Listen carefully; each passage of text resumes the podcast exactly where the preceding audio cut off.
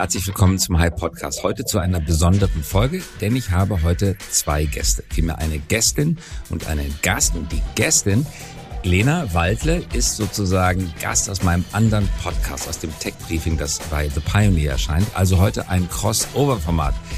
Du bist heute netterweise wegen eines besonderen Themas bei mir zu Gast in den Hype Podcast gekommen. Hallo Lena, schön, dass du da bist. Hallo Christoph, vielen Dank für die Einladung zum Hype Podcast. Ja, wir beide machen jede Woche den Tech Briefing Podcast und den Tech Briefing Newsletter. Wo bist du gerade? Ich bin gerade auf The Pioneer One, auf unserem Redaktionsschiff von The Pioneer.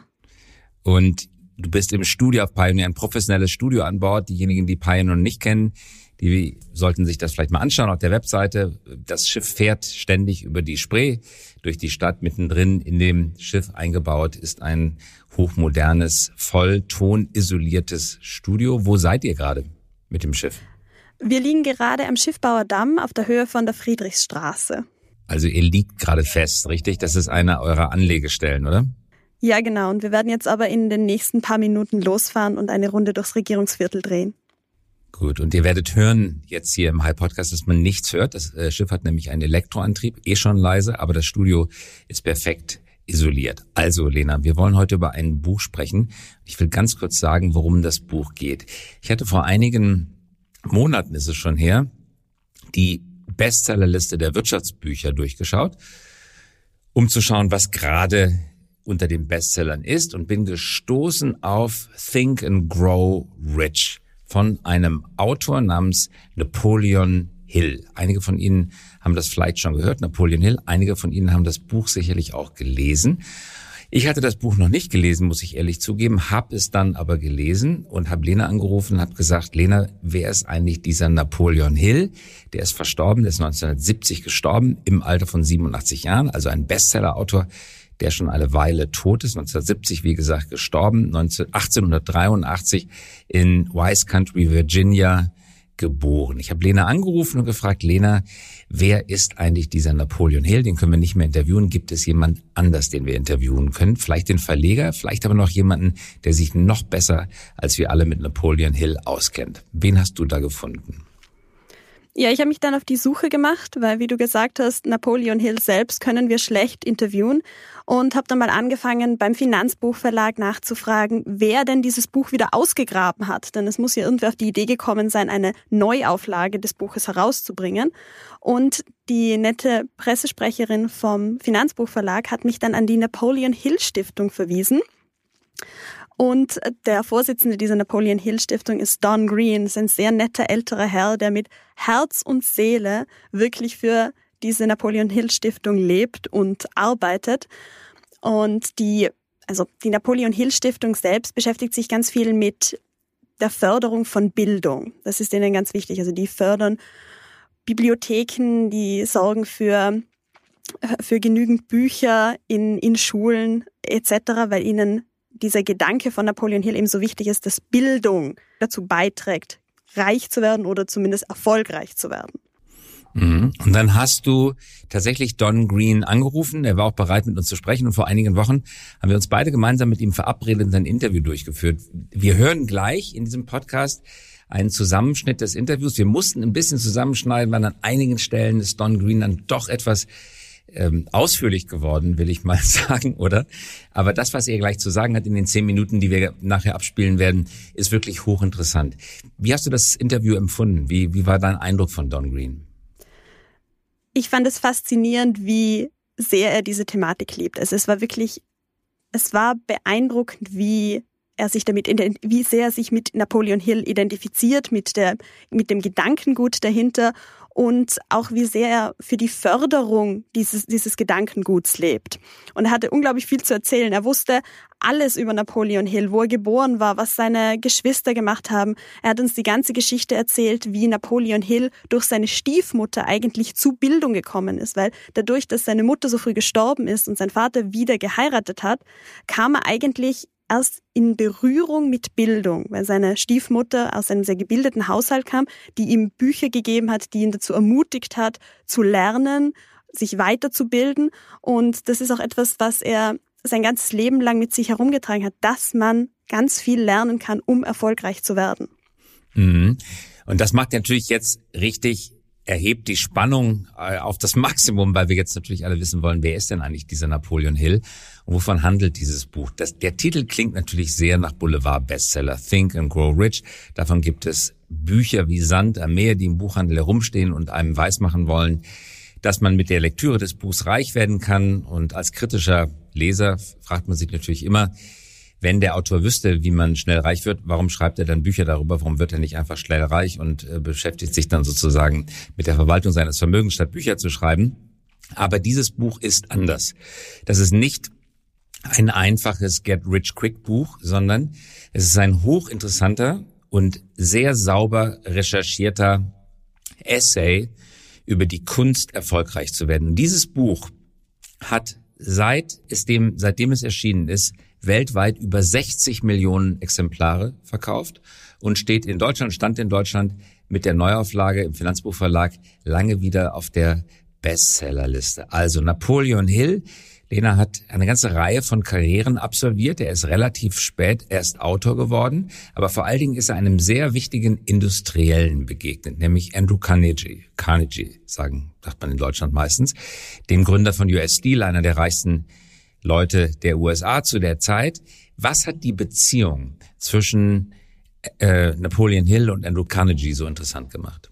Ja, die, die Geschichte geht zumindest so, dass Andrew Carnegie oder Carnegie Napoleon Hill aufgetragen hat, dieses Buch, dieses Think and Grow Rich zu schreiben. Also er hat ihm quasi den Auftrag gegeben, die berühmtesten und erfolgreichsten Männer der damaligen Zeit, und es waren durch die Bank Männer, zu interviewen und deren Geschichte aufzuschreiben und dadurch dieses Essay, diesen Bericht zusammenzufassen, wie es diese Männer geschafft haben, so erfolgreich und dementsprechend auch so reich zu werden. Da waren Männer dabei wie ähm, Thomas Alva Edison, Alexander Graham Bell, aber auch eben Andrew Carnegie selbst oder Charles Schwab. Also Persönlichkeiten, deren Namen man bestimmt des Öfteren gehört hat. Auch Henry Ford, ähm, J.D. Rockefeller, Theodore Roosevelt, also die Creme de la Creme, die Elite des damaligen amerikanischen Unternehmertums. Da ist niemand ausgeblieben. Das wäre so, als wenn man in der jetzigen Zeit Elon Musk und Peter Thiel und alle, die gerade unternehmerisch erfolgreich sind, interviewt. Und er hat das nicht einfach nur für ein paar Monate gemacht, sondern über einen sehr, sehr langen Zeitraum, in dem er über 500 Gespräche geführt hat. Er hat daraus mehr als eine Doktorarbeit gemacht. Er hat daraus eine tief wissenschaftliche Arbeit gemacht. Das hat ihn Jahre gebraucht. Ja, angeblich hat er 20 Jahre an diesem Projekt geforscht und die Männer da und, und äh, Persönlichkeiten für das Buch interviewt und ist dann immer wieder zu diesem gleichen Schluss gekommen. Deshalb auch der Titel Think and Grow Rich. Also es, er, er sagt im Buch, man kann sich reich denken. Wobei ich finde, dass der Titel eigentlich besser heißen sollte Work Smart and Grow Rich. Also es geht nicht nur darum, sich vorzustellen, reich zu werden, sondern vor allen Dingen auch sich den Weg dorthin auszudenken und ihn sich immer wieder vorzustellen. Also es ist quasi ein Vorgängerbuch für diese ganzen autogenen Trainings von diesen Büchern, die du jetzt erwähnt hast, die in jedem Bücherregal in jeder Buchhandlung stehen. Wie kann ich besser werden? Wie kann ich, wie kann ich reicher werden? Und Think and Grow Rich ist eine der ersten Ausgaben eines solchen Buches. Also stellen wir uns diesen Napoleon Hill mal vor. Er ist wirklich in Virginia geboren, das ist eine Coal Mining Region. Da wird Kohle gefördert, da arbeiten die Leute im Bergwerk, ist eine arme Gegend äh, und als eine bildungsferne Gegend, würde man heute sagen. Aus dieser Gegend arbeitet er sich im 19. Jahrhundert, das ist damals anstrengend gewesen, zu Bildung nach oben. Er ist nie wirklich einer richtig großen formellen Bildung unterzogen worden. Er hat nicht wirklich eine große Universität besucht, sondern er hat sich Autodidakt würde man sagen, vieles davon selber angeeignet. Er ist dann auch Journalist geworden. Er hat als Reporter gearbeitet. Er hat ein eigenes Magazin herausgegeben. Napoleon Hills Magazine hieß das. Und hat immer wieder unternehmerische Versuche unternommen, mittelerfolgreich bis gar nicht erfolgreich, hat eigentlich immer am Hungertuch genagt und läuft dann Carnegie über den Weg und bekommt diesen Auftrag übrigens unbezahlt. Carnegie hat ihm dafür kein Geld gegeben und arbeitet 20 Jahre lang an diesem Thema und schreibt dann ein dickes, mehrbändiges Werk. Und dieses Werk war ein totaler Flop. Schwer lesbar, hochakademisch, kaum zugänglich. Die Enttäuschung des Lebens für ihn, oder? Tragisch, oder? Ja, warum, warum ja, ist es genau gefloppt, so war es. das große, dicke Werk? Ja, ja. Und es hat dann noch einmal einige Jahre gedauert, bis er Think and Grow Rich geschrieben hat, das ja dann ein wirklicher Bestseller geworden ist, wo er sich auch kurz gefasst hat, das nicht mehr ein tausendseitiges Werk war und das einfach besser zu verdauen war wahrscheinlich und deshalb haben es die Leute auch sehr viel lieber gelesen. Außerdem, so wie Don Green das auch ähm, sehr nett beschrieben hat, der Titel hat auch einen großen Beitrag dazu geleistet, dass das Buch so erfolgreich wurde. Richtig, das sagt im Interview, das hören wir gleich Don Green. Aber nochmal, man muss sich die psychologische Lage vorstellen. Dieser Mann kämpft sein ganzes Leben um Anerkennung und wirtschaftlichen Erfolg. Mhm. Arbeitet 20 Jahre an der Aufarbeitung von Biografien hoch erfolgreicher Unternehmerpersönlichkeiten, trifft also die Reichen, die Reichsten der Reichen, ist selber aber nicht erfolgreich. Nach 20 Jahren bringt er die Frucht seiner Arbeit mehrbändig auf den Markt und das Buch floppt. Habe Enttäuschung. Dann ja, wirklich. passiert das Wunder. Er braucht Geld, aber er bekommt auch die Einladung eines Verlegers, doch mal eine Kurzfassung dieses Buch zu erstellen und nimmt sich sein Recherchematerial vor und kürzt es ein. Wir wissen von Goethe, nichts ist schwieriger als kurz zu schreiben. Er kürzt es ein.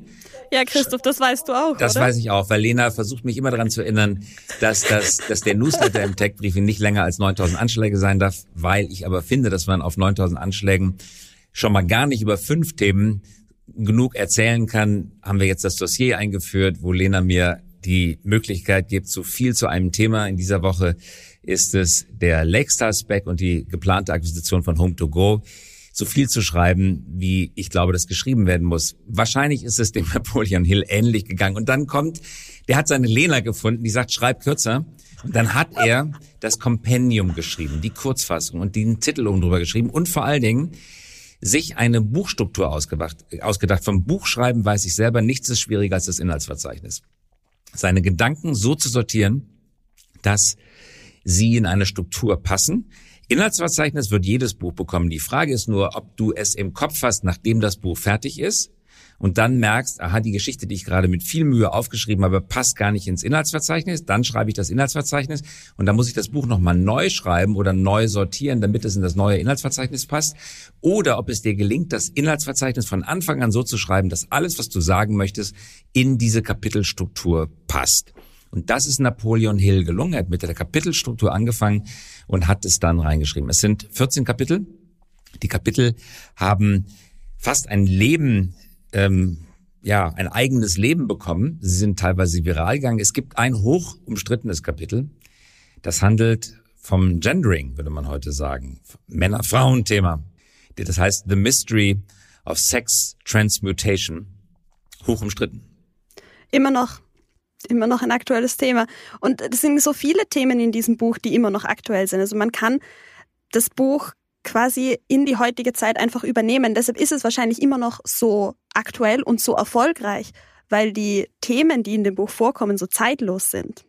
Und er versteht auch zeitlos und er versteht auch das Grundprinzip, alles, was du sagen möchtest, muss in einfachen Regeln begreifbar sein. Und er hat die Quintessenz mhm. des Buches, also die, der, das Parfum, das entstanden ist bei diesem Destillationsprozess, drückt er in sechs Schritten aus. Das sind seine berühmten mhm. Six Steps to Getting Rich. Und lass uns doch einmal ganz kurz diese ähm, Schritte durchgehen. Natürlich ist das Buch in der deutschen Übersetzung sehr hilfreich, aber wir nehmen jetzt wirklich mal die Originalformulierung auf Englisch, die er gewählt hatte. Der erste Schritt lautet, set your financial goals as precisely as possible. Was meint er damit? Er sagt wirklich, man soll sich eine genaue Zahl vorstellen, die man einnehmen will. Also ich will x Millionen Euro erreichen. Und diese Zahl soll man sich immer und immer wieder vorstellen. Man soll sie sich am besten übers Bett kleben. Mhm. Was ist deine ein Zahl, genaues Lena? Ziel vor Augen haben. Was ist deine Zahl, Lena? Puh. Tja, ich, ich muss das Buch wahrscheinlich noch einmal lesen und eine genaue Zahl festlegen. Gut, dann sag uns Bescheid, wenn du die Zahl für dich gefunden hast. Also stellt euch jetzt bitte vor eurem inneren Auge eine Million vor oder 100.000 oder 10.000 oder 10 Millionen, je nachdem, was ihr verdienen wollt. Der zweite Schritt, wie gesagt, das sind Schritte. Think about what consideration you are willing to provide for this sum. Was ist damit gemeint? Ja, in diesem Schritt muss man sich, muss sich der, ja, der Leser des Buches überlegen, was ist er bereit dafür zu tun, um diese Summe zu erreichen. Also es geht hier ganz viel um Beharrlichkeit, darum, wir wie, wie viel ist er bereit dafür zu arbeiten? Das ist nämlich auch immer eine, ein, das ist ein Thema, das sich durch das ganze Buch zieht. Am Ende kann man nur dieses ganze Geld verdienen, indem man dafür arbeitet. Man sollte schlau dafür arbeiten, aber man muss dafür arbeiten. Man muss sich überlegen, wie viel bin ich bereit einzusetzen, um dieses Ziel zu erreichen. Mhm, ganz wichtig. Alles haben diese Menschen, die er interviewt hat, wie gesagt, 500 Interviews gemeinsam, sind unheimlich harte Arbeiter. Haben klaren Willen, klare Vorstellung, klares Verständnis des Marktes, aber das wäre alles nichts wert, wenn sie nicht wie die Verrückten arbeiten würden. Das zieht sich durch. Der dritte Schritt. Determine the exact time when you want to achieve your goal. Hm? Genau, also er sagt einfach, mach dir einen Zeitplan. Bis wann hättest du das gerne? Also, sagen Und wir mal eine Million, kommt, weil die das Zahl spielt, ja, sagen wir eine Million. Ich hätte das gerne in den nächsten fünf Jahren. Hausnummer. Und die Idee dahinter ist, dass man das nicht aufschiebt. Er, er spricht immer wieder davon, dass man Procrastination verhindern soll. Man soll nicht immer sagen, ich mache das morgen, ich mache das morgen. Nein, mach es jetzt. So wie Rauchen aufhören. Morgen höre ich auch, ich rauche nicht, aber höre von vielen genau. Rauchern. Ich höre morgen auf morgen zu rauchen. Ich das kann sich Jahre hinziehen. Ja. Oder abnehmen, Mhm. Diäten. Ich nehme morgen ab und diesen äh, Joghurt äh, mit Früchten esse ich jetzt noch, aber morgen nehme ich ab. Das eben nicht tun, sondern sagen, hier in zwei Jahren sind, ist eine Million auf meinem Konto. Äh, und da wird, äh, äh, da beißt keiner mal aus den Faden ab. Das erreiche ich. Vierter Schritt. Work out a precise plan to make your dream come true and get to work immediately. Ja, fang sofort damit an und folge deiner Strategie. Also setz dir, setz dir dein Ziel fest, bis wann du es erreichen willst und starte damit. Und folge deinem Plan. Ich meine, natürlich darf man vom Plan immer abweichen. Pläne sind ja normalerweise dafür gemacht, dass dann das Leben passiert. Aber überleg dir zumindest, wie du dahin kommen möchtest. Und er kennt natürlich die menschliche Psyche und er formuliert deswegen als Schritt fünf, put everything in writing down to the last detail. Also keine mündlichen Verträge mit sich selber machen, an die kann man sich nicht mehr erinnern, weil das Gehirn spiegelt uns gerne eine Fata Morgana vor in Form von Erinnerung. Ich habe doch damals vor einem Jahr das gewollt. In Wahrheit war es gar nicht das, was ich vor einem Jahr gewollt habe. Deswegen aufschreiben in jedem Detail.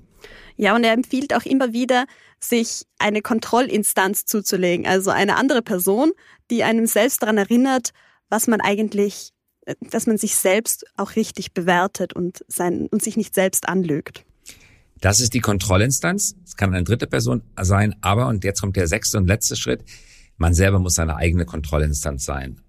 Read this transcript aloud twice a day so you can hear your own voice.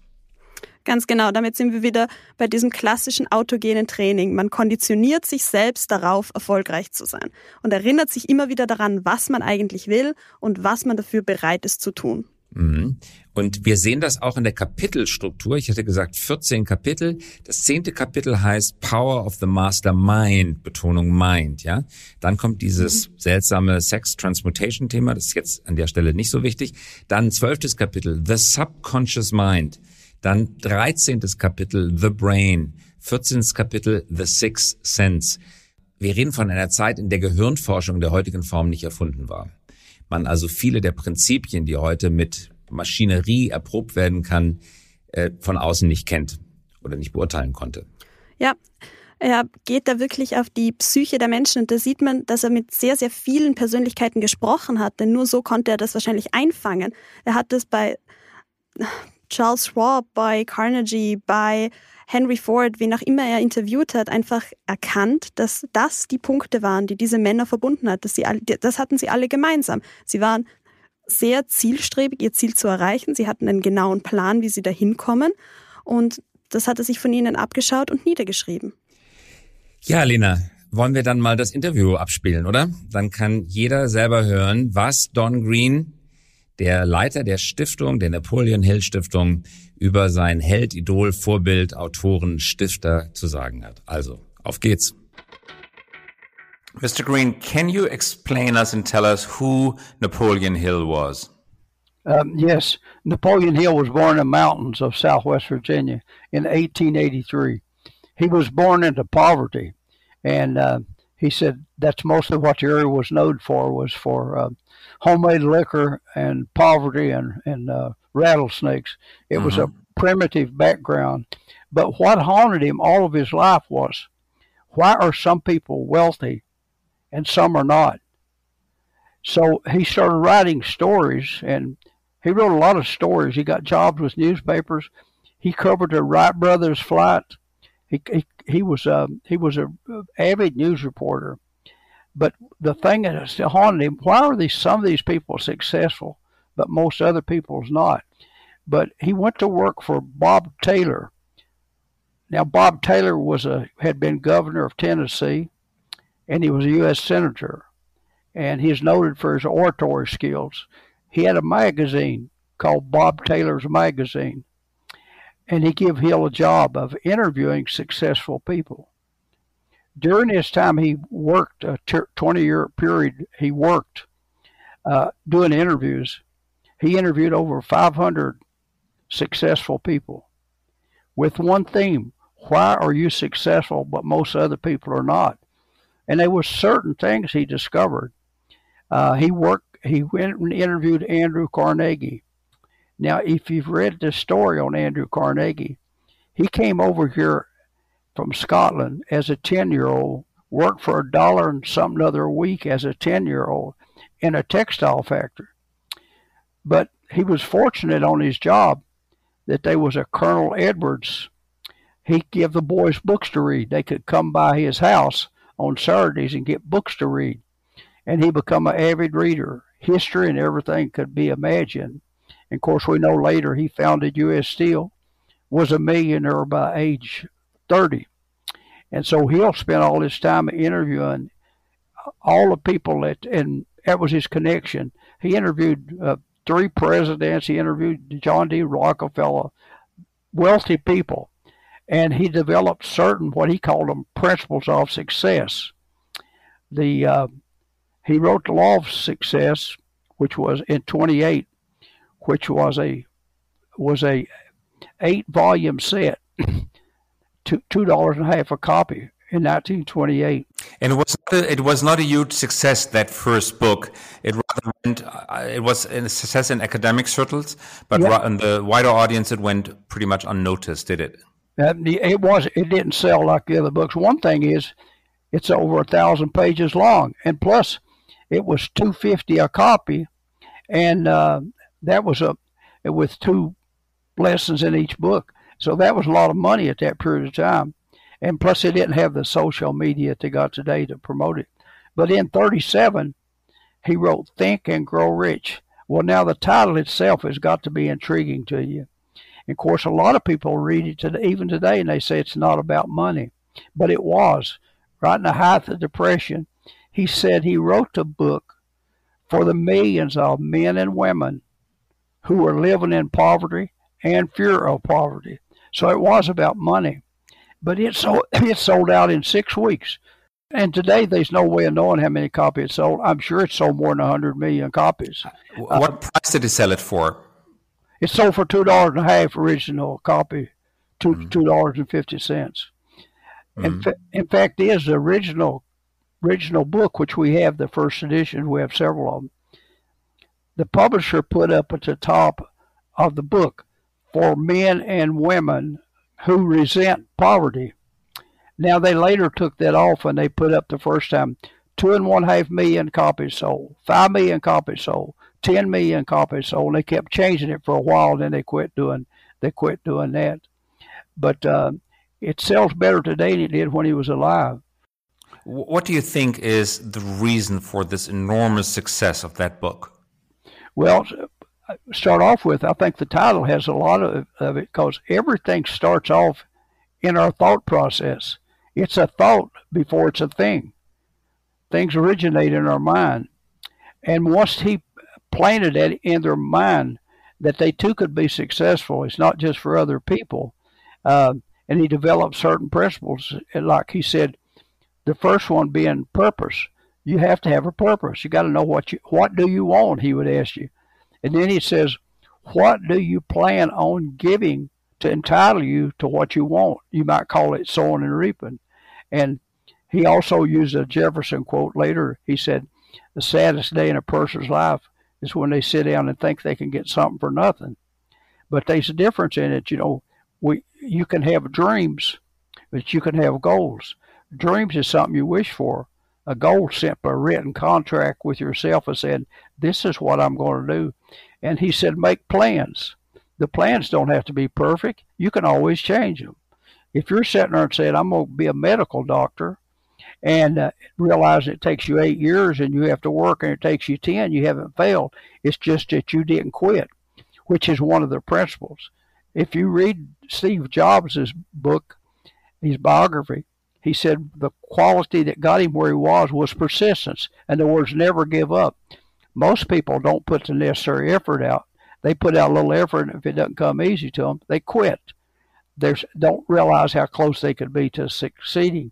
So persistence was one of the things that he preached on. He said, once you had a plan, you start. The plans may not be good. If the three of us are going to travel from here to Florida and we find out we're going north instead of south, I don't mean we quit and go home. We get the correct information and and we start over again. And that's he uh, he talked about that over and over and over and the book resonates with people. It does, it does today. I mean, uh, he's been dead 51 years this year, and he, I said his books are more popular today than when he was a. And they were never out of print. His books, right? No, no, never out of print. Did he die a rich man or a poor man? So he died well off, but he would have been worth a lot more if he'd kept his books and all. He put the books into a nonprofit foundation so that the the work could be carried on. Thank you, Mr. Green. This has been very instructive. Thanks for making the time. Well, I appreciate you guys. I mean, I lo- you know, I love to talk about the material. Also das war Don Green von der Napoleon Hill Stiftung. Ähm, wir haben ihn in seinem Arbeitszimmer äh, erreicht. Er, hat, er saß vor einer großen Bücherwand mit allen möglichen Büchern und natürlich ganz vielen Ausgaben der, der von Think and Grow Rich. Und er hatte auch sein eigenes Buch das er über Napoleon Hill geschrieben hat, dabei. Ja, faszinierend. Also wer es noch nicht gelesen hat, eine wirklich interessante Leseempfehlung, ein Stück, ein Blick zurück in die Zeit, in den Rückspiegel, aber heute noch interessant und ein Phänomen des Buchmarktes, 60 Millionen verkaufte Exemplare für ein Wirtschaftsbuch, das schaffen nicht viele. Lena, vielen Dank, dass du in den Hype-Podcast gekommen bist. Wir sehen uns natürlich nächste Woche wieder im Tech-Briefing-Podcast.